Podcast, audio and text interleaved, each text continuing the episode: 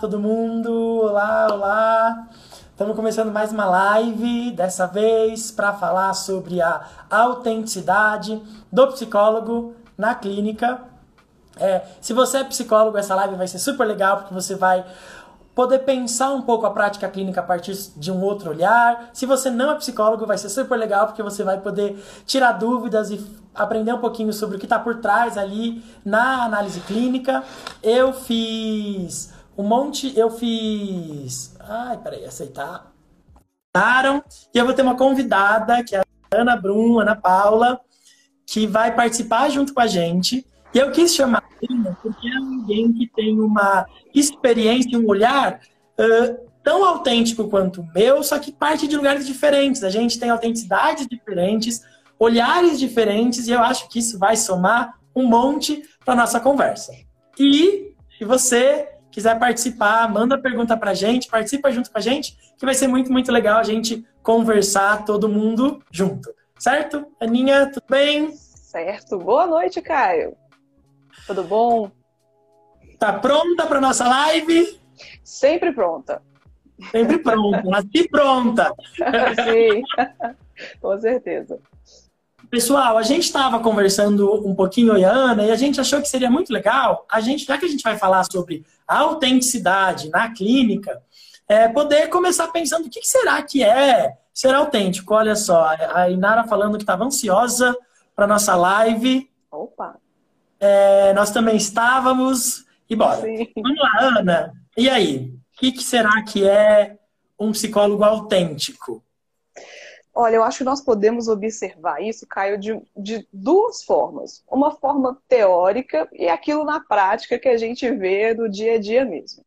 Teoricamente, eu, como venho de uma abordagem existencial, da fenomenologia, tem uma coisa que a gente chama muito de um, um, um, ser do original, aquilo que vem a partir de um pressuposto único, sem muita intervenção do, do, externo, sendo ele mesmo, basicamente isso, né? Que isso dá uma liberdade muito grande para a gente, mas também tem uma responsabilidade muito grande, que a gente vai chegar nesse momento aqui também no, no nosso bate-papo. Mas na prática, eu acredito que a autenticidade passa muito pela relação como que é que você se relaciona e o quão inteiro nessa relação você está.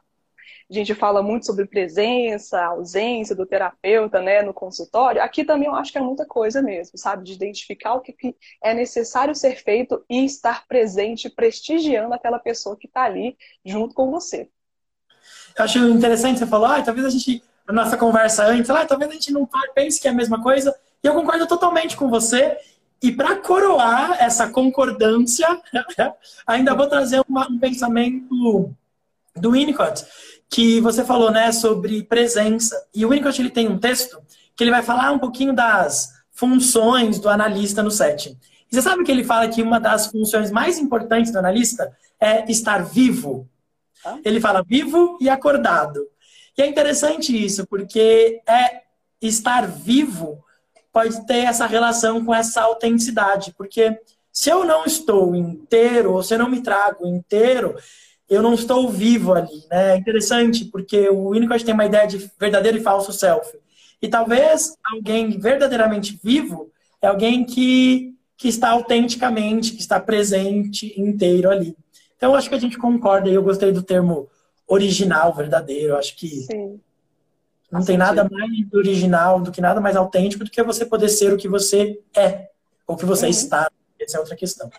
Bom, é... vamos lá. Vou começar com uma pergunta. Se vocês também tem vários psicólogos participando da live, bora lá, pessoal. Ó, é... pode ser que doa um pouquinho, mas faz parte também do processo. Ana, a primeira ah. pergunta que eu queria começar para a gente pensar é: por que, que a maioria do Instagram de psicólogos são chatos? Por que, que a pessoa entra lá e é chato? E aí, o que, que você acha? Olha, eu tô lembrando aqui da época de graduação. A gente já chega na faculdade, a gente passa cinco anos ali na faculdade. Entendendo qual que é a postura, e eu detesto essa palavra, essa, essa, expressão, mas o papel do psicólogo, né? Qual que é esse papel? E aí, desde lá, a gente já aprende que tem aquele setting, que tem o, o código de ética, que tem que ser respeitado, que tem que passar seriedade. Mas eu acho que as pessoas levam muito ao pé da letra e esquece essa autenticidade que é o ser original e acaba se perdendo nessa confusão teórica aí. Eu acredito que tem muito de um cuidado que a gente acaba pecando pelo excesso nisso. Mas, Ana, será que ser sério é igual a ser chato? Tu fica pensando, será que não dá para ser sério sem ser chato? Porque, por exemplo, é, vou me trazer porque é o que eu tenho, né? Uhum. eu me considero um profissional super sério, uhum. tá? Sou um profissional sério. Mas não sou nada chato. Né? Quer dizer, no sentido de que eu levo o meu trabalho a sério, mas eu faço piada, eu dou risada. Quer dizer, eu acho que tem um, um, uma confusão de que para eu ser sério, levar o meu trabalho a sério, eu preciso ter uma cara, uma, uma coisa, um olhar assim do tô te analisando, eu não posso sorrir. Como se isso que mostrasse seriedade, né? Quer dizer, uhum. não é isso que vai definir se um terapeuta ele leva a sério ou não o trabalho, se ele é ético ou não, porque levar o trabalho a sério não é igual a ser sério, né? Uhum, sim, justo. Eu acho também que tem muito receio é, de fugir um pouco desse padrão e acabar sendo transgressor, talvez seja a palavra, sabe? De soar pouco profissional, ou, sabe, assim, eu acho que tem muito mais medo Claro que tem esse enquadramento da, da faculdade, da pós, de tudo que você for fazer na vida vai ter esse enquadramento. Mas acredito que colocando um pouquinho da gente e se permitindo também estar junto com aquela pessoa, eu acho que faz super sucesso. Então, acredito que a nossa forma de falar com as pessoas faz sentido. Se não fizesse também, a gente poderia rever, mas acredito que super faz sentido. E talvez a gente influencie outras pessoas também a pensar diferente. Quem sabe, né? É, você foi falando do medo de transgredir, e eu achei curioso, achei curioso, achei interessante, porque olha só, né? O Freud, ele não é o pai da psicologia, mas ele é o pai da psicanálise. A gente tem outros, né, outras pessoas que inauguram psicologia junto com ele, o Watson lá com os, com os estudos behavioristas, mas se esses caras, né, o Skinner, o próprio Freud, não tivessem transgredido uma lógica, um jeito de pensar, um status quo, a gente não estava aqui, né? Fico pensando, quantos terapeutas que deixaram de transgredir não poderiam ter inaugurado um novo jeito mais eficiente, mais poderoso de intervir mais e que a gente nunca vai saber porque eles ficaram com medo e não uhum. transgrediram, né? E uma pergunta que eu acho que ainda cabe super aqui é que quem que criou essas regras da transgressão, né? De onde veio? Será que faz sentido essas regras ainda hoje, em 2020, sendo postas, que foram criadas há décadas atrás?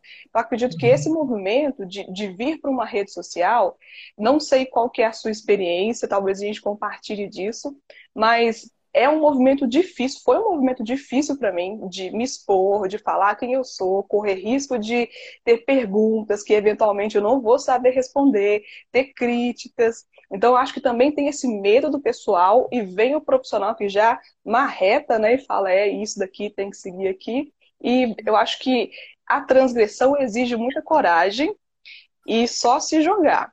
Jogar é. com responsabilidade, é claro, né? Você sabe, Ana, quando eu me formei, tinha coisa, né? Não tem Facebook, Facebook fechado, foto fechada, tudo fechado. E eu, eu sou, eu sou filho do Mackenzie, tive uma formação super tradicional em psicanálise e tal, bom. E aí, eu era gay na época já, tinha um noivo, fazia seis anos. Mudei para Irlanda e resolvi ser psicólogo na Irlanda. Uhum. E eu, que lugar? Ninguém sabe nada da minha vida, ninguém, psicólogo, psicanalista. Bom, na Irlanda, eu morava em Dublin, que é deste tamanho, é tipo um bairro de São Paulo. Aí, assim, eu, eu tava de mão dada, eu ia de mão dada com meu namorado no cinema, encontrava o paciente. Aí eu ia no restaurante comer, a garçonete era outra paciente. Aí na loja de roupa, era outra paciente. E aí eu lembro da querida, tipo, fodeu. Porque assim, aonde que eu vou aqui, eu tô sendo visto. Então, era, é louco, assim, porque no meu caso nem era Instagram e nada disso. Era Era real ali. E lá naquela época eu comecei a desconstruir coisas, tipo, bom, eu sou um homem gay. Eu, eu brinco, nossa, uma vez, Ana, olha só, eu tava numa festa, aniversário, psicólogo, pessoa, no aniversário, eu estava no palco, aqui, ó, segura o tchan, amarra o tchan, segura o tchan. Tava ali, ó, tá, literalmente dançando é o tchan. E eu tava assim, ó, requebrando a bunda até o chão. Aí, uma paciente meia entra e eu estava no palco. Ali, ó, no. Eu lembro que naquele dia eu tinha que tomar uma decisão. Eu podia descer do palco tipo, sentar aí. Ou eu pedia, cara, esse sou eu. E foi o que fiz. É, depois eu pensei como eu poderia cuidar disso, porque eu tinha a sensação que a paciente ia chegar na semana seguinte assim. Acabou ali a. Cara, ela cagou pra mim dançando El.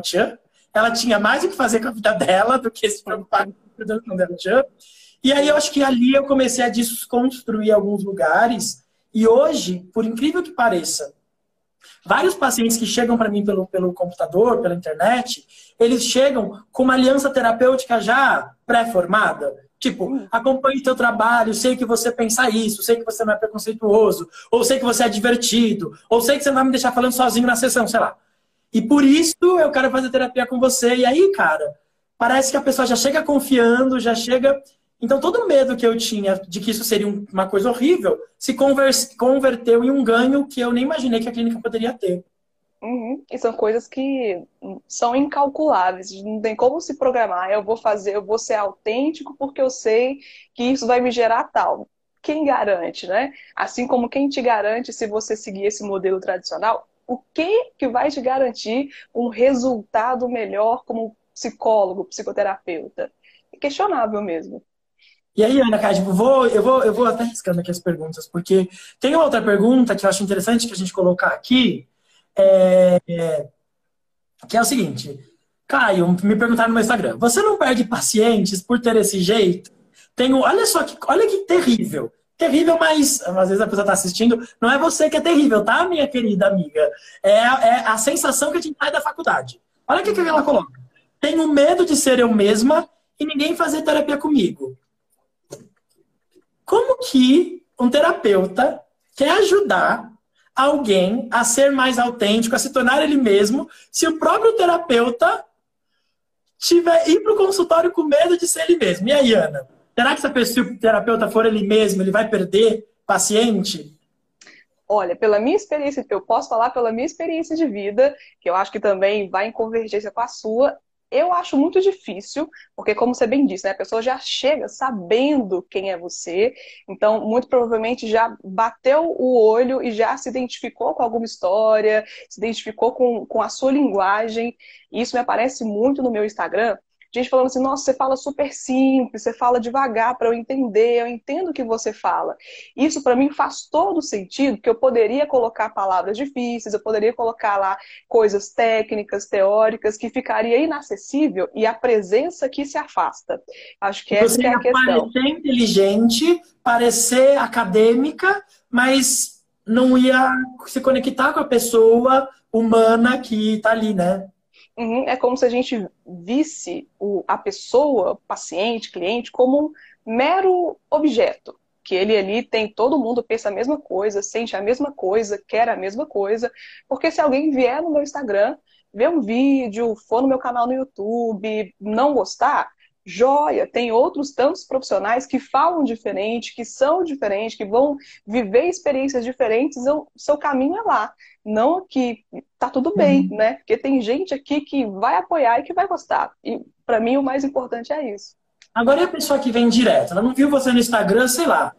A, a amiga dela indicou, ela chega. Porque, por exemplo, né, eu vou trazer um tema aqui que tem a ver também com uma outra pergunta, é, vou fazer a pergunta até, mas vou falar isso. A pessoa perguntou assim, Caio, na faculdade tem um monte de regra. Não pode chinelo, não pode saia, não pode isso, não pode aquilo.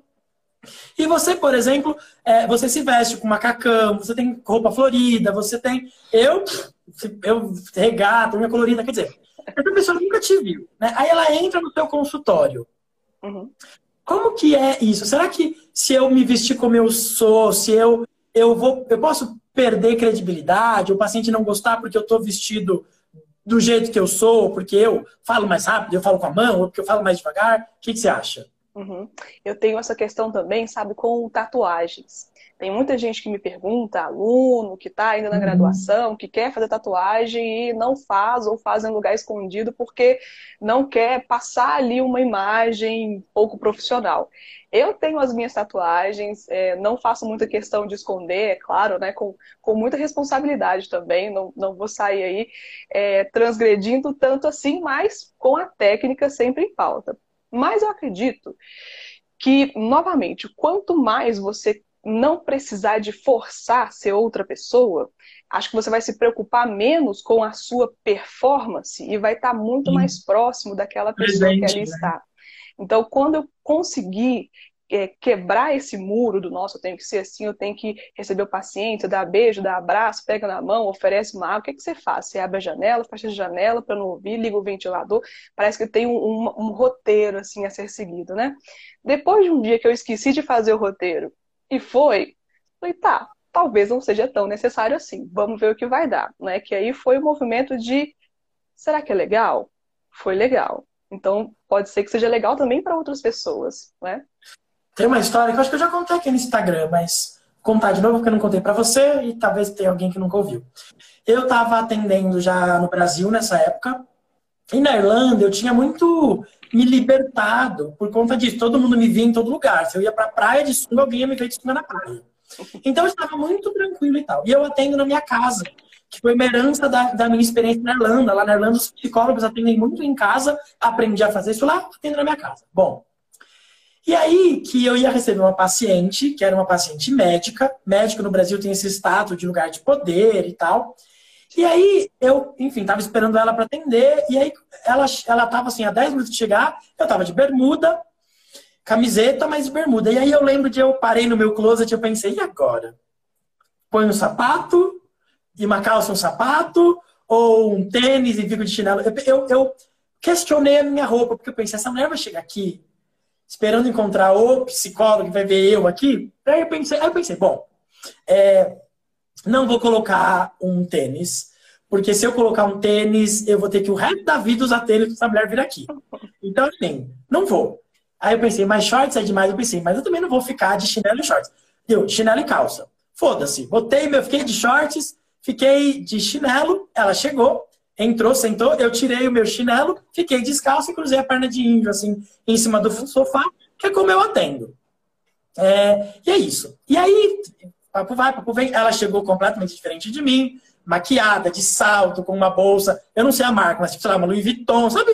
Ela chegou com uma performance ali. E eu, chinelinho, no chão, camisetinha, tipo, tipo aquele, bom, vai uma, uma sessão inteira e essa mulher já tinha passado por vários terapeutas diferentes, terapeutas com referência, tipo, ah, o fulano de tal da USP, o ciclano de tal, bom. E eu caio trás. bom, e aí, em algum momento, eu falei para ela que eu cobrava, não sei o que, não sei o que lá, e eu perguntei para ela, e aí? E ela fez assim, é, eu quero, eu vou, vou fazer, porque eu quero isso. E ela fez assim para mim.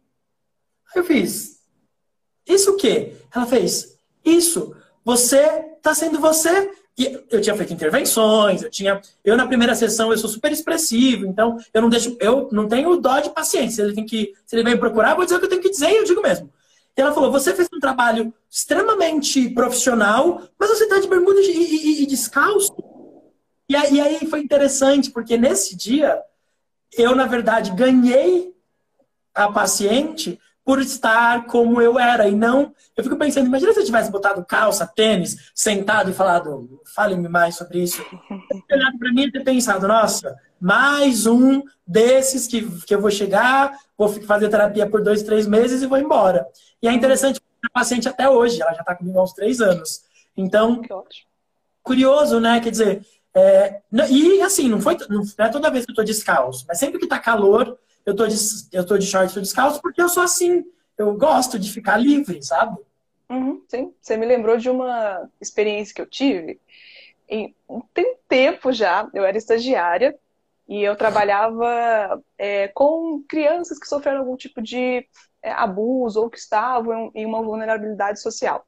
E eu fui uma vez com uma camisa que tinha um desenho tipo de uma caveira, uma animação lá mesmo, com a frase embaixo: Eu sou você amanhã. E tinha uma criança em específico é, que era de muito difícil acesso, assim, sabe? Não se abria de verdade e era muito complexo, assim, essa presença com ele, essa relação com ele. E eis que com essa camisa, ele chegou para mim e perguntou: ah, tia, o que, que significa isso aqui? Nossa, o universo se abriu para mim. Aquela bendita camisa, eu guardo ela até hoje. Aquela bendita camisa me abriu uma porta. E se eu tivesse tentado uma coisa mais tradicional, né, o pretinho básico, cores nudes ou algo assim, talvez não seria o mesmo resultado. Vou contar uma história, essa não é minha, hein? Essa é tipo é. fofoca. Você sabe que eu tive uma amiga que me ajudou muito a expandir esse meu olhar. É, gente, eu ainda não cheguei nesse nível. Um dia, quem sabe, vou chegar. Mas não cheguei ainda, tá? Essa minha amiga, ela era psicóloga, clínica, lá na Irlanda também. E ela tinha um. Psicofofo é ótimo. É, ela tinha uma, um jeito de, de ser que ela era super intervencionista, assim, ela era da psicologia social e tal. Bom, um dia ela resolveu falar sobre corpo perfeito e tal. Ela chegou num. num ela tinha, lá na Irlanda tem pubs. Ela falou com o dono do pub e queria fazer uma intervenção no pub. Só que ela estava na Irlanda há pouco tempo, então ela não tinha ainda se dado conta dessa coisa de que todo mundo está em todo lugar lá. E ela foi fazer essa intervenção. Não era intervenção. Ela tinha uma, uma Barbie e uma, uma estátua dessas mulheres negras, hum. que você, de enfeite que você tem. Ela colocou as duas lá e começou a tirar a roupa, tirar a roupa inteira, ficar nua. Porque depois, na intervenção, ela pegava a Barbie para tipo, comparar o corpo dela com o corpo da Barbie, e depois pegava a mulher negra, meio que para dizer, olha, né, isso, isso, isso, não é de verdade. Era essa mais ou menos a. E ela contando para mim lá, que ela tava lá tirando a roupa, de repente ela falou, desse jeito. Eu lá, com a minha buceta reganhada, quando eu olho pro lado, meu paciente homem sentado no pub com uma cara com um olho desse tamanho olhando para mim. Imagina, né? Ela falou que deu aquela dentro dela, ninguém percebeu, ela continuou a intervenção e tal. Bom, o que, que eu pensava sobre isso? Meu Deus, vai perder esse paciente e ninguém nunca mais vai querer fazer terapia com essa menina. Neste dia, eu estava na, na intervenção com ela, porque ela era minha amiga. Nesse dia, no final da intervenção, quatro mulheres vieram falar com ela eu não gosto do meu corpo, eu sempre, sempre quis fazer terapia, mas eu acho que ninguém ia me entender, que não sei, quero fazer terapia com você. Quer dizer, aquilo que eu na época pensava que era uma insanidade, gente, ela tá tirando a roupa e ficando pelada frente de todo mundo para falar de corpo. E que ia ser uma, né, de novo, psicanalista, tradicional. É, rendeu para ela ali vários pacientes e de gente que pensou, eu sou essa menina que fica tentando ser a Barbie. Eu, então, claro, não estou dizendo que todo paciente tem que é, é, todo paciente, todo terapeuta tem que ficar nu por aí, mas é pensar que às vezes a gente faz uma coisa e é justamente por aquela experiência fora do, do caminho tradicional que vai acessar aquela pessoa que jamais iria para terapia de outro jeito. Uhum, interessante. Tem uma, uma pergunta aqui, Aaron, é, a expressão corporal atrapalha nos atendimentos? E aí foi uma coisa que a gente estava até conversando antes, né? Nós somos pessoas expressionistas, gostamos de mexer muito a mão. Olha, não sei a sua opinião. A minha opinião é que não, porque é, deve ser muito chato, né? Você conversar com uma pessoa parecendo um postezinho que tá uhum. lá, assim, deve, vou evitar até mexer a cabeça para não concordar com alguma coisa que eventualmente não esteja certo. Assim, sabe? Olha a preocupação, você tem que ficar se preocupando com o que, que você veste, com o que, que você fala, com como você se movimenta. Nossa, fica quase impossível, né? Prestar um bom trabalho com tanto de preocupação que chega antes do paciente entrar na sala. E é, e é, é legal você falar isso, Ana, porque tem uma coisa também que é assim, ó. Cara, eu sou uma pessoa de verdade, né? E eu, eu bato na tecla de que a gente tem que ser autêntico, mas a autenticidade também faz com que a gente cometa erros, uhum. né? A gente erra. E a questão aqui não é ser perfeito, mas é poder ter um olhar ético e técnico suficiente para poder reconhecer o erro e reparar. Sim. Vou dar um exemplo. Tem uma pergunta aqui que é assim: você fala palavrão no atendimento? Bom, gente, imaginem, imaginam, né? Imaginem, você não fala palavrão no atendimento. Uma vez, e aí eu vou falar disso na correção. Eu estava no consultório E eu desbocado, isso aqui a paciente me contando que foi lá pro bar e fez sexo com um cara no banheiro do bar. E eu fiz assim, tá, mas aí você foi lá, trepou com, trepou com o cara e não sei o que. Ela fez assim, ah!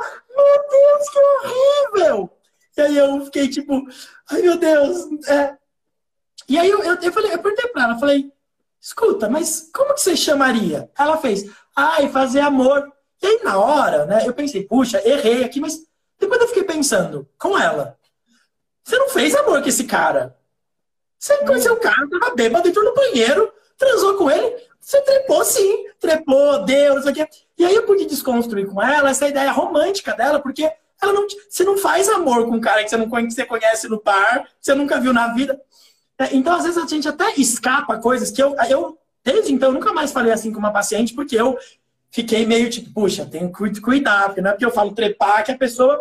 Mas naquele caso, eu errei uma coisa que abriu um campo de um diálogo para a gente poder desconstruir uma ideia dela mesma que então, eu acho que não se trata do que você fala, mas como você cuida para que aquilo fique em benefício do seu paciente, sabe? Não sei que você oh, particularmente eu tenho um pouco de dificuldade de ter essa, essa liberdade assim com os meus pacientes. Eu me sinto um pouco mais é, aberta quando o próprio paciente inicia essa conversa, quando ele já, já fala ali, né? Então, falando um, um palavrão. Eu, tá, então, você falou que isso, né, já, já utilizando ali a palavra meio que também para para fazer um teste, né, para ir com cuidado e tal. Quando já é um paciente que já tem um certo um trabalho já acontecendo, aí já, já dá um outro passo além, né? Tipo, ah, ok, eu estou mais autorizada e eventualmente também eu falo, ah, me perdoe aqui a expressão da palavra, mas tal, né? Só para. Acho que é mais uma questão pessoal minha. Na, na, vida pessoal também é mais ou menos assim, então acho que se aproxima. Voltando aqui para a originalidade, também é original eu ter esse receio dentro da clínica. Ai, meu Deus, essa aqui é polêmica. Ó, eu travo com formalismo, a Dani tá falando. A primeira vez que eu fui em um psicólogo, ela atendia de jaleco e tinha que chamar de doutora. Eu não conseguia falar. Ah, Ana, sim. pelo amor de Deus, o que você acha de um psicólogo que atenda de jaleco? Eu realmente eu não entendo. Eu não entendo por que, que a gente precisa já usar jaleco na graduação. Eu tenho uns jalecos aqui que estão não sei o que eu faço com eles, porque para quê, né? Servia para colocar celular, para colocar caneta, o, o resto tanto faz. Eu não sei, sim, talvez a pessoa ache bonito, né? Talvez ache que por ser da área da saúde tem que se vestir de branco, né? É, olha, eu não sei. Eu não tô sendo boazinha, tá? Ó, sabe o que, que é isso? Eu não vou falar arrangadamente, tá? Isso é síndrome do pequeno poder. Um, um cara não se garante tem o diploma na parede, mas não sente que dá conta, aí põe o jaleco. Porque o jaleco no Brasil tem esse status de lugar de poder. E aí eu vou de jaleco para dizer, olha, eu sou superior a você e, gente, jaleco serve para não contaminar. Eu estou no laboratório, não posso levar minha roupa que ficou andando de ônibus para dentro do jaleco. Se você não quer se contaminar com o seu paciente, não vai ser psicólogo. Porque se você precisa de um negócio para se distanciar, Tô falando besteira? Fala, fala para mim, Ana. Eu tô tentando realmente aqui é, ser, como você diz, boazinha, né? Porque eu mal consigo me colocar no lugar da pessoa. Então, supondo aqui, faz super sentido isso, mas não sei. Vamos torcer para que um dia essas pessoas consigam se desvincular desse objeto de poder, então, né? Tá vendo? Aí, então, uma pergunta. O Ricardo perguntou se o psicólogo começar a rir do caso do paciente e pode Ai, rir dentro do consultório, Caio? Bom, gente, vamos separar as coisas. Uma coisa é rir no consultório, outra coisa é rir do paciente. Hum. Né? Na minha experiência, Ana, tem pacientes que eles chegam no consultório contando piada, fazendo graça, não sei o quê, que eles pretendem seduzir o terapeuta para não falar do sofrimento e da dor que tem que ser falado. Você tem que ser. O paciente que chega querendo muito me seduzir, ele vai ter esse analista lá dentro dele. Uhum, uhum, uhum. Porque eu não vou ser mais alguém que vou ficar aplaudindo o show dele, porque se ele quisesse fazer um show, ele ia pro palco, não ia pra análise. Se ele vem pra análise, ele tem uma dor, eu não vou ficar compactuando, isso é uma coisa. Outra coisa é rir com o paciente. Tipo, o paciente conta que foi chamar o pai da namorada de Jesus e chamou de Genésio. Aí eu vou dar risada junto. Agora, uma terceira coisa é rir do paciente. Um, somos humanos. Pode acontecer do paciente contar uma coisa muito engraçada de um sofrimento dele e a gente acabar rindo, mas é importante ter muito cuidado. Porque muitas vezes os pacientes contam de sofrimento como se fosse engraçado, porque eles estão é, defendidos, ou eles estão incongruentes, ou eles estão é, desintegrados. Então ele conta assim: ah, não, mas o, o, cara gay, ele conta assim: não, meu primo me abusou, mas ele era gostoso, Não, não vou dar risada de um abuso, eu vou ficar sério e falar: não, se seu primo te abusou, não tem graça, né? Como que é isso? Então, eu acho que é importante tomar cuidado. Agora, o paciente contou uma coisa, você riu sem querer. Cara, se é humano, você fala, desculpa, Achei engraçado como você conta, mas é péssimo, sim. Não sei, já aconteceu comigo uma vez, eu ter uma crise de riso na faculdade. Foi uma situação horrível, porque eu não conseguia parar de rir. E acho que tinha muito a ver com a minha sensação de não dar conta daquilo que estava acontecendo. Comecei a rir, mas depois de formado nunca aconteceu. Mas eu acho péssimo, acho que se acontecesse comigo, eu pediria desculpa. Uhum, sim. Não. Oh, tá chovendo. Eu nunca passei por essa experiência aí de de cometer esse, assim, né, ultrapassar um pouco esse limite, mas eu confesso que uma das coisas que eu mais gosto de fazer é rir com o paciente, assim, sabe? Até mesmo antes dele ou antes dela, de, de tomar, assim, a liberdade de, de rir de uma coisa que aconteceu, porque já aconteceu comigo quando eu era estagiária, é, em psicologia clínica, de uma pessoa contar uma coisa que eu não sabia se podia rir. O que, que eu fiz? Nada, fiquei lá travadona.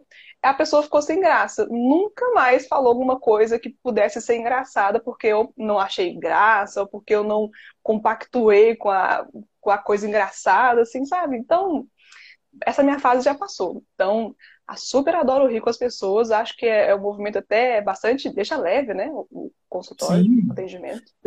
É, e, e, eu acho que a gente pode. O Freud ele falava que o riso, o humor, na verdade, ele era um mecanismo de defesa saudável, né? Um jeito de é, e, e, dá para e dá para usar. Ah, eu, eu sou contador de história, vou contar mais uma história então. Uma vez, eu estava no. As povo tá falando várias coisas eu tô lendo, viu, gente? Muito legal, mas a gente, se tiver pergunta, a gente tenta responder. Olha só, a gente estava num grupo, um treinamento de gestalt terapia na época. Hum. E na época era um treino de escuta. A gente tinha só que escutar e era isso. E aí, a, a menina que estava comigo me contou que ela era muito chata e que as pessoas, que ela tinha medo das pessoas não gostarem dela porque ela era chata, que ela dava sono nas pessoas e que não sei o quê. Eu ouvi aquilo e aquilo. No grupo, depois do grupo grande, a gente tinha que falar da experiência. E ela começou a dizer, ah, não sei o quê, eu contei para ele que eu tinha medo de que a pessoa dormisse, não sei o quê. Aí eu fiz assim, tipo, fingi que dormi. Todo mundo deu risada e eu pensei, meu Deus do céu, zoei a dor da menina. E aí eu fiquei, e aí falei, pra, aí eu fiquei meio assim, falei, professor, ó, eu sou piadista, aí olha o que acabou de acontecer quando eu me formar.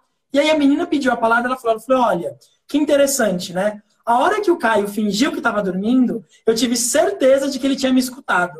Porque ele só fez essa brincadeira porque ele estava prestando atenção em mim. E aí a própria professora na época disse para mim.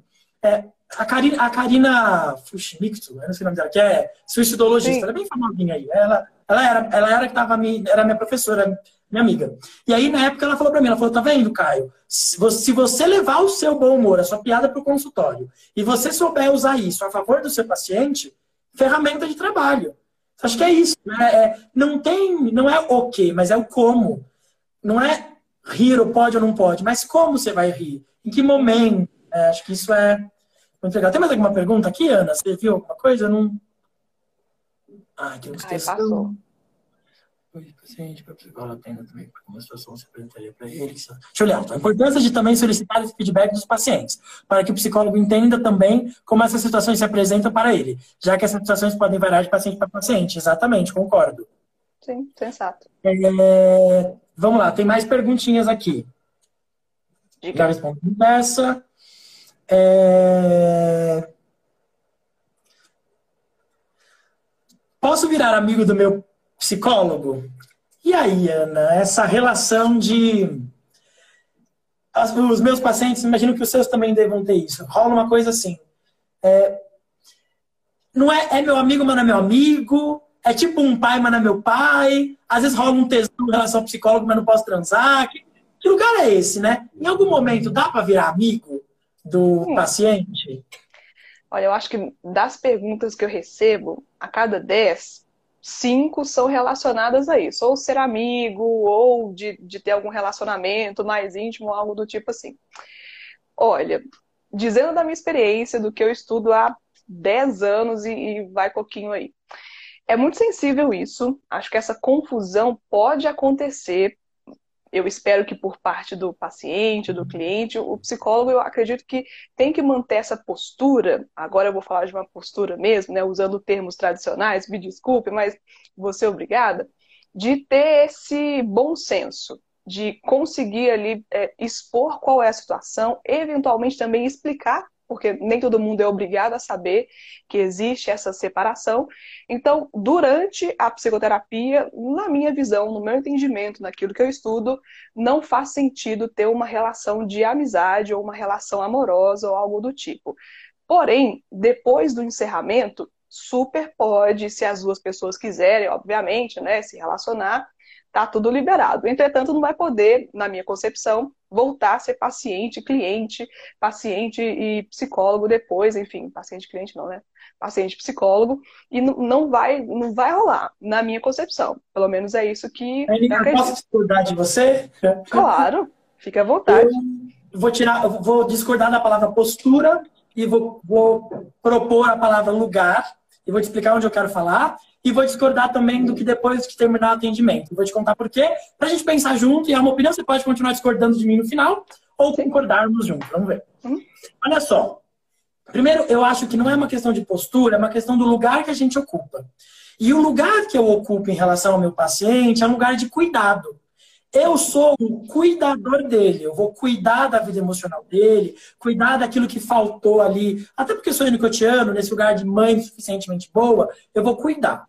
E aí, então, eu não acho que assistir quer manter uma postura distante, porque dá para ser muito perto, não que você tenha falado que tem que ser distante, tá? Não tô dizendo isso. Mas uhum. não é ver com postura, tem a ver com. Eu posso estar muito perto, mas sem sair do meu lugar. Qual é o meu lugar? De cuidado.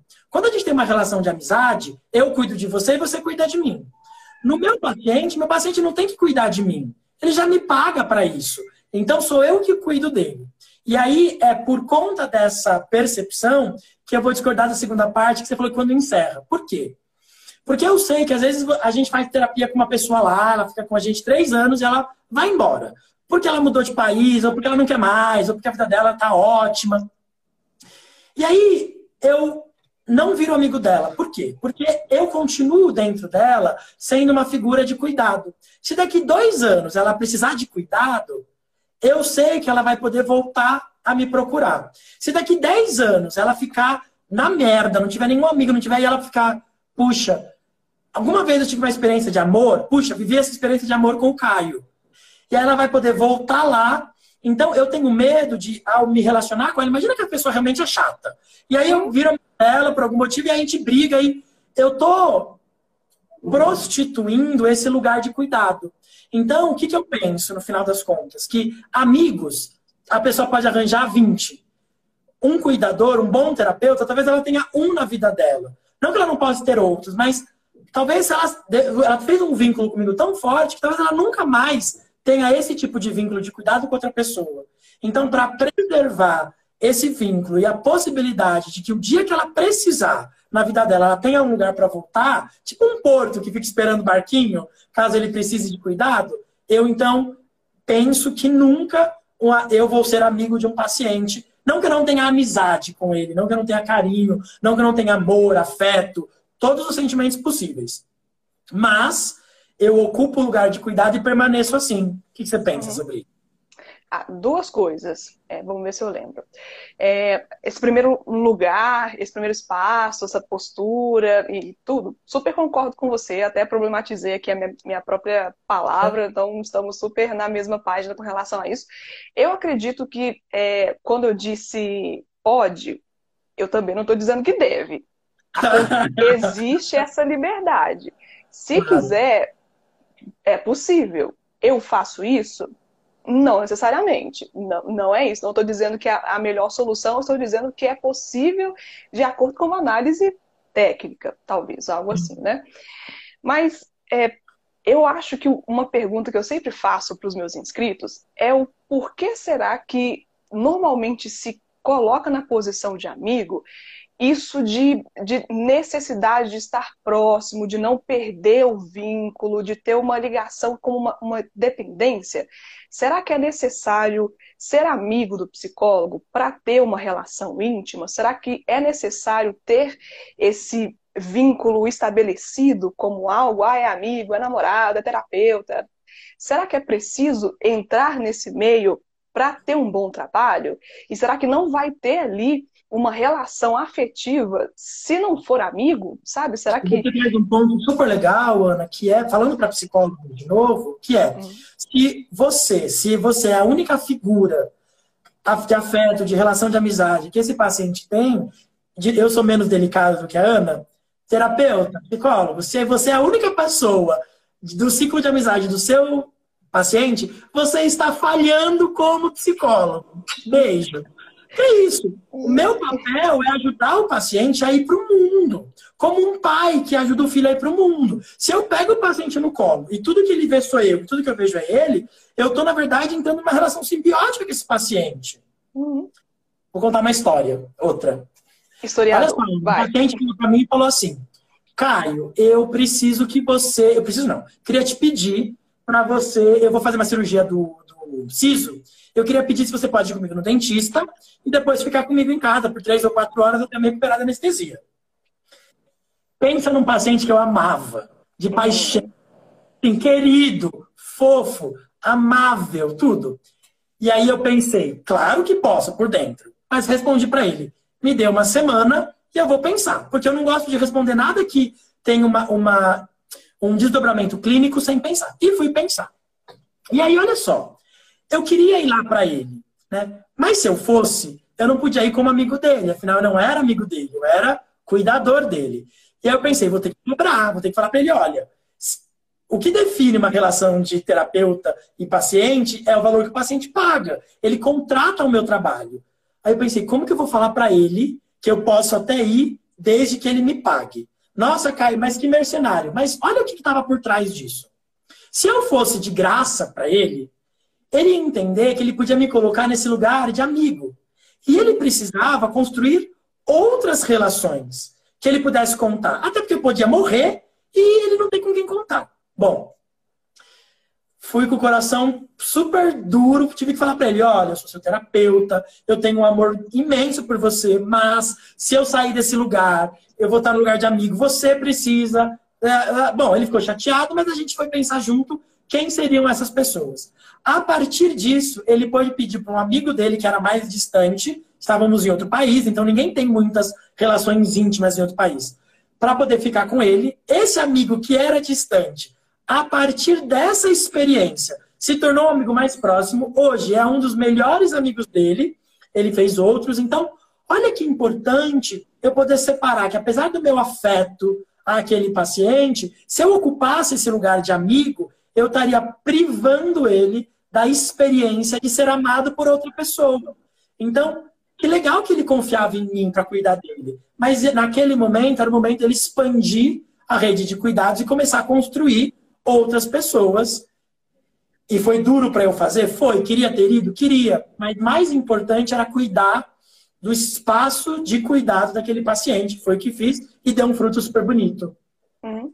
Eu acho que também é válido falar é, nas conversas com os meus seguidores, os meus inscritos, tem muito assim do ah, mas sei lá, parece muito rabugento, a gente fala que quer ser amigo, não aceita, é porque, é, sei lá, talvez é muito nariz em pé, não tem humildade. Assim, gente, não é isso. Quando um psicoterapeuta, quando um psicólogo se propõe a fazer essa distanciar, a fazer esse distanciamento, a ter esse movimento de cuidado, é um cuidado. Ele está prestando atenção, primeiro, no objetivo daquele encontro, que é um encontro entre um terapeuta e um paciente, um cliente. Se nós, como profissionais, que temos toda uma composição técnica, ética, de anos de estudo, confundirmos isso, a gente vai colocar o paciente em risco, aquela relação em risco. Então, uhum. será que vale a pena? É isso que eu pergunto para as pessoas. Será que você, você pensa que vale a pena colocar em risco todo o trabalho que foi feito até então e possivelmente o futuro em prol de uma relação que você espera que seja tão afetuosa quanto essa que é agora? Sim. Ponto de interrogação. Agora, também para psicólogos. Gente, isso é uma live para psicólogos, né? Então, ó, olha só, uma vez um paciente meu é, ia casar e aí ele estava perto do casamento e aí eu fiz, eu fiz a seguinte intervenção para ele. Vou chamar, vou chamar ele de José. Ah, um nome fictício. Eu fiz, poxa, José, não me deu um convite de casamento, você não vai me convidar para o seu casamento? E aí ele ah, ficou meio desconcentrado. Não, é, ah, ah, eu achei que você não ia aceitar, mas é claro que eu quero que você vá, não sei o que, não sei o que lá. Você iria? Aí eu fiz, você não me convidou ainda? Aí ele fez, não, então eu vou convidar. Caio, vai no meu casamento? Aí eu fiz, não vou. Aí ele fez tipo, porra, não sei o que. E aí eu falei pra ele, eu falei, olha, eu não posso ir no seu casamento, não posso não, não, não vou no seu casamento, porque eu não teria nem lugar para ficar e ficar com quem? Ficar batendo papo, ah, eu sou psicólogo dele, ó, ajudei esse casamento, hein? Se não fosse por mim, casamento, né? Não tem, não tinha como, não tinha esse lugar. E eu falei para ele agora, quando você me convida para o seu casamento, eu sei que eu sou querido, eu sei que você gostaria da minha presença. O fato de eu não ir não muda o fato de que eu gosto muito de você. Por que, que eu fiz isso? Porque esse paciente era um paciente que tinha muita dificuldade social. Então ele precisava aprender que ele tem que demonstrar afeto. Mas nesse caso, quando ele diz para mim, vai, quero que você venha no meu casamento, ele demonstra afeto. Ah, mas eu vou falar se a pessoa, e se a pessoa dizer que não? É, mas quando você diz, mesmo que a pessoa fale que não vai, ela está recebendo esse afeto. E a gente pode usar essas oportunidades. Quer dizer, eu não precisava ir até o casamento dele para mostrar que tinha afeto. Eu pude dizer para ele como era importante, como eu estava feliz, inclusive dele me convidar na brincadeira ali, que eu não iria por cuidado, mas que eu queria muito festejar com ele isso, mas que só não iria por cuidado. Então é legal a gente poder, inclusive, brincar com isso de que, cara, eu com certeza iria no casamento de alguém que eu gosto muito. E eu gostava muito dele. Só que se eu fosse lá, eu podia expor ele, não por querer. Imagina alguém faz uma pergunta, eu faço, ai, você sabe como o José é, né? Adora não sei o quê. E aí a pessoa não sabe, aí, meu Deus, falei do José para pessoa sem querer. Né? Então, acho que é importante a gente poder usar essas coisas a favor do paciente, mas lembrar que não é falta de afeto, é cuidado. Sim. Então, duas perguntas. Já abandonou um caso cabuloso, encaminhou para o psiquiatra? Nossa, essa é boa. É, outro, psicólogo que pode fazer trabalhos fora do consultório. No caso de fobia social, e tenho, por exemplo, poderia ir no lugar social para ajudar a lidar com a situação? Tá, deixa eu falar da primeira e depois eu vou falar da segunda. É, vou, na verdade, vou pedir para a Ana falar da segunda. É, ela é mais cuidadosa do que eu nesses, nessas coisas. Olha, uma vez eu, eu levei uma paciente minha para escalar. Parede de escalada. Outra vez eu levei, eu fui com um paciente meu sentar na grama. Eu já fui andar com o paciente meu, eu saio do consultório. Tem uma área da psicologia chamada é, atendimento terapêutico. É isso, né? Atendimento terapêutico. Inclusive, tem formação para a gente aprender a lidar com o paciente com o que a gente chama de setting expandido. O setting do consultório é um setting possível. Né? Você tem lá quatro paredes. O setting expandido é quando a gente sai do consultório para ir para o lugar. Então, quem é que perguntou? É, Maísa. Maísa, claro que sim. Inclusive, eu acho que a melhor coisa para um paciente com fobia é o, o, paciente, o terapeuta poder ajudar ele, com ele. É, eu tinha uma, uma supervisionanda que ela tinha uma paciente que tinha medo do metrô, medo de se jogar no metrô. De, falei para ela, vai fazer sessão com ela no metrô. Não tem problema, a gente vai junto, tem que ter técnica para lidar com o setting expandido, mas não, o setting é só um jeito de fazer. Ana, e aí, já teve algum caso cabuloso que e você encaminhou, pro, que você abandonou e encaminhou para o psiquiatra? Acho que abandonar seria até uma espécie de. de posso usar covardia, essa, essa palavra aqui? É, o trabalho do psiquiatra, gente, e do psicólogo não são trabalhos que eles não podem coexistir, eles não são línguas diferentes, muito pelo contrário, na maioria dos casos, casos mais sensíveis, é essencial o trabalho dos dois juntos. Então, quando nós encaminhamos para um profissional que a gente conhece, que tem a referência, que sabe que trabalha bem, é uma parceria, é uma parceria de três, né? Do paciente, do psicólogo e do psiquiatra, que traz ótimos resultados para todo mundo. O trabalho flui bem, o paciente se sente melhor com uma intervenção química, com a reflexão, a psicoterapia, todo esse trabalho analítico, super funciona. Então, é, jogar para um psiquiatra não é um papel de um psicólogo, é até antiterapêutico, né? Fazer isso. E aí, eu que sou um pouquinho mais duro do que a Ana, vou dizer o seguinte. Gente, isso é uma ideia que está baseado numa ideia de biopolítica. Vou trazer Foucault aqui para a mesa. Quem disse que um, um, um, caso cabuloso o psicólogo não ia dar conta e o psiquiatra ia dar conta? O psiquiatra ele tem muito menos condição de dar conta de casos cabulosos, porque o que ele estuda é a química. Se o caso é cabuloso, ele precisa de um, de um psicólogo cabuloso para intervir. O, a gente não manda para o psiquiatra porque o caso é cabuloso, a gente manda para o psiquiatra porque tem uma depressão que está impedindo o paciente de vir para o tratamento, porque o paciente está surtando. Então, para eu trabalhar com o meu paciente, ele precisa ter dado de realidade. Você fala para ele, qual é o seu nome? Ele responde, Jesus eu não vou fazer terapia com ele. Não é porque é cabuloso, é porque ele está quimicamente desorganizado. Então, é importante parar isso. O trabalho de um é um, o trabalho de outro é outro. Sim. Por causa do horário, que... vamos lá. É, só só para pontuar aqui uma coisa que é importante, a gente está falando aqui de um tema muito sensível que talvez só com a, com a graduação não é o suficiente para ter um embasamento é, completo disso. Então, por isso que eu sempre falo com os psicólogos, meus amigos, pessoal do canal, pessoal do Instagram, gente, busque conhecimento, vai fazer um curso, uma pós, um mestrado, doutorado, se especialize, estuda fora, faz estudo de caso, a própria supervisão técnica joga lá um caso cabuloso, né? E fala sobre isso, vai esmiuçando, porque conhecimento nunca é demais. Eu acho que isso valoriza o profissional e valoriza o paciente que está ali confiando no trabalho. Então, busque conhecimento. Ana, agora é para responder com coração sincero, hein? E aí? Lorelai perguntou. Lorei perguntou. É. Psicólogo tem paciente preferido? Nossa, eu já respondi isso algumas vezes. Depende do que se espera pela palavra preferido.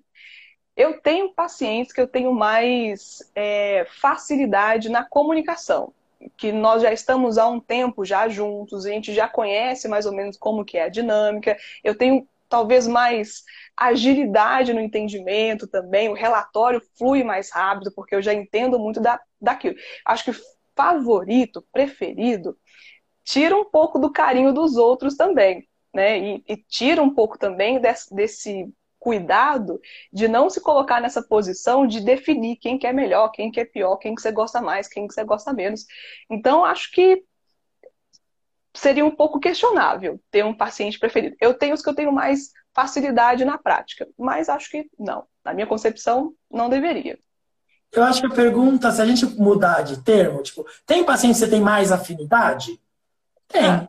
Tem, tem mais afinidade. Tem paciente que você privilegia porque é por conta de algum motivo? Não. Eu não privilegio nenhum paciente meu, tá todos iguais. Agora, é mais fácil atender um paciente que você tem afinidade? É, porque você está interessado ali. O paciente às vezes fala de um jeito que você acha divertido, ou o paciente tem um problema que você gosta de trabalhar. Agora, no final das contas, gente, a gente tem o paciente que a gente merece. Então, você pode fugir do paciente que você não gosta muito, ele vai voltar para você na pele de outro. Se preocupe, não. Pessoal, só por conta do horário, a gente vai precisar começar a finalizar.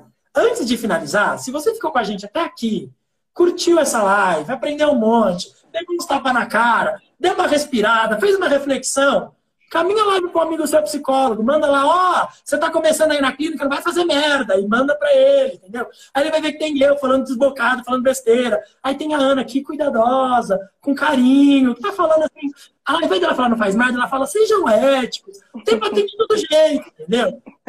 Manda pro seu amigo psicólogo, tem uma, um, um botãozinho aqui que você clica em encaminhar, e aí você manda, e aí você faz o quê? Ajuda a divulgar esses Instagrams maravilhosos, a gente fala de psicologia, entendeu? O meu Instagram ainda tem umas piadas que dá risada. O Instagram dela é todo colorido, ela, ela vai lá no jeitinho dela didático, te contar se pode, se não pode, como que é, como que não é, entendeu? Então, uhum. dá aquela divulgada. Ana, Sim, tô vendo uns rostinhos, uns rostinhos conhecidos aqui, gente. Rostinhos conhecidos que, que estão vindo através do meu Instagram. Sigam o Caio, conteúdo de bastante qualidade, bem humorado, né? Então, super indico. Vai lá e já depois aqui, vai lá e segue.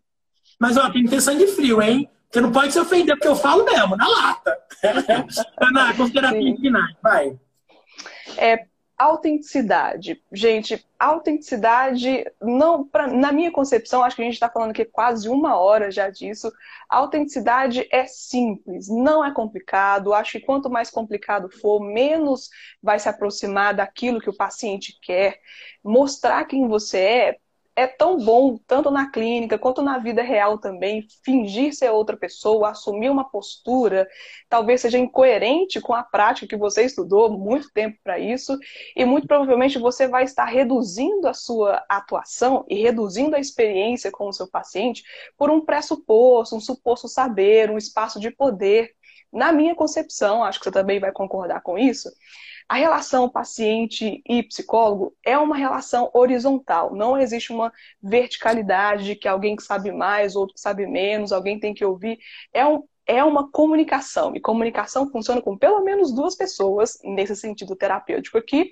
Então, acho que o paciente só tem a ganhar e fica muito mais fácil, muito mais legal, gostoso de trabalhar. É bom trabalhar com uma coisa que você gosta, né? E eu acho que faz parte de gostar do que você faz, sendo aquilo que você é e deixando a pessoa decidir se é isso ou não que ela quer para o trabalho terapêutico. E Caio, então quer dizer que para eu ser um psicólogo autêntico eu tenho que usar shorts e macacão junto? Não. Se você gosta de usar shorts, use shorts. Se gosta de usar macacão, use macacão. Se você gosta de se vestir, tipo sei lá, um, um, com fraque, um, usa. O importante é você se levar. Tem uma pergunta, não, vai dar, não sei se dá tempo, mas alguém falou assim que era freira e que estudou e que não podia ir de. de... Batina? Batina não. É, não é batina que ela usou, ela usou outro termo. Enfim, fato, enfim, ela usou outro termo. É, é importante dizer que tem algumas coisas que esbarram num lugar um pouquinho mais difícil. Por exemplo, se eu vou com uma camiseta escrito odeio gays, ou adoro Bolsonaro, ou adoro Lula. Esse tipo de coisa pode faz, trazer uma influência tão uh, grande no consultório que acaba a sessão virando sobre aquilo. Então, esse tipo de coisa é um pouquinho mais delicado, porque você pode esbarrar em coisas que não tem nada a ver com a sessão. Ser autêntico não é sair fazendo a Maria Joana, é você se trazer para o consultório, lembrando que você é um terapeuta, que você tem que ter um cuidado e que você está lá para cuidar. Não tem certo e errado, tem muita reflexão, muita auto-pergunta, é se perguntar como isso afeta o meu paciente, como isso afeta o consultório, como isso me afeta, como isso afeta a minha prática, como isso afeta este paciente. Com esse paciente eu posso usar uma roupa, com este eu não posso. Né? Tudo isso tem que estar no jogo. Ninguém nunca perde por ser ético. E ser ético não é ser moralista, não é seguir um livro de regra. É refletir, refletir, se perguntar, refletir e refletir. Hum. Certo? Ah, o nome da, o nome da roupa, hábito. hábito. Obrigada, gente. É, o hábito. Obrigada pelo lembrete. Pessoal, espero que vocês tenham gostado. Sigam a Ana, me sigam, sigam pessoas que vocês confiem, vocês gostem, porque tem que ser também gostoso, que se não for gostoso é um saco. E Ana, muito obrigado. Eu te mando, te ligo assim que eu fechar aqui, vou salvar a live e te ligo pra gente fazer umas consideraçõezinhas. Pessoal, obrigado mesmo. Obrigado, Ana. Obrigada, gente. Beijo pra vocês. Em pé. Prazer. Tchau, gente. Tchau.